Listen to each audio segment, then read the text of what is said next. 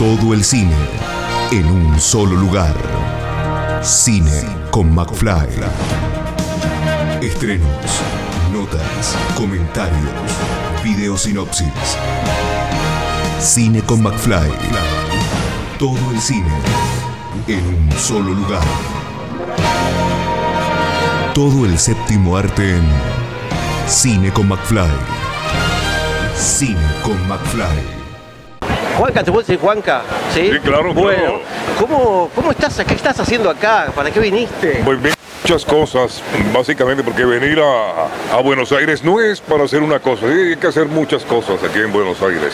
Pero ahora estamos aquí en la Argentina Comic Con pasándola de locos, mira cómo está esto, un ambiente maravilloso y bueno, ahorita me, me- me hicieron un espacio acá, he tenido eh, pues una, una participación de todos maravillosa, ya sabes, uno siente la energía, está increíble y si también hubiera venido.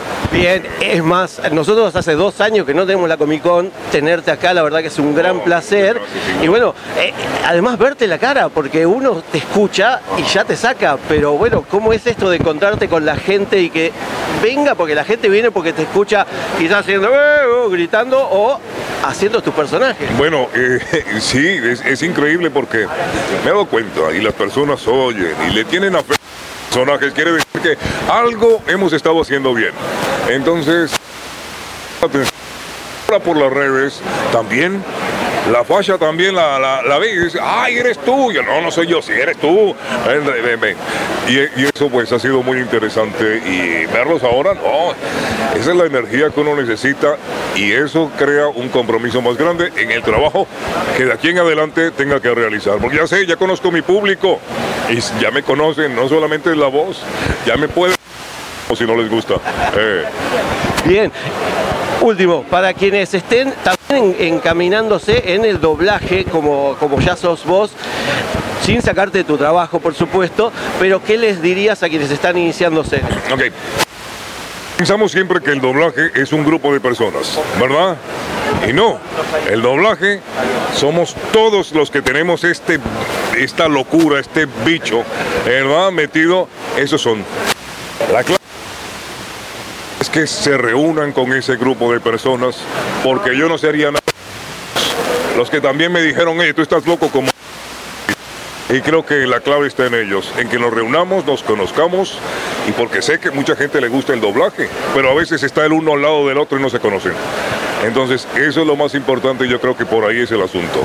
Eh, Vos interpretaste la voz de Maui en Disney, en, en no, no, fíjate, porque, ay, no, no, no lo hice. Bueno, te voy a explicar por qué, porque él cantaba. Entonces, como él cantaba, eh, tuvieron que hacer una...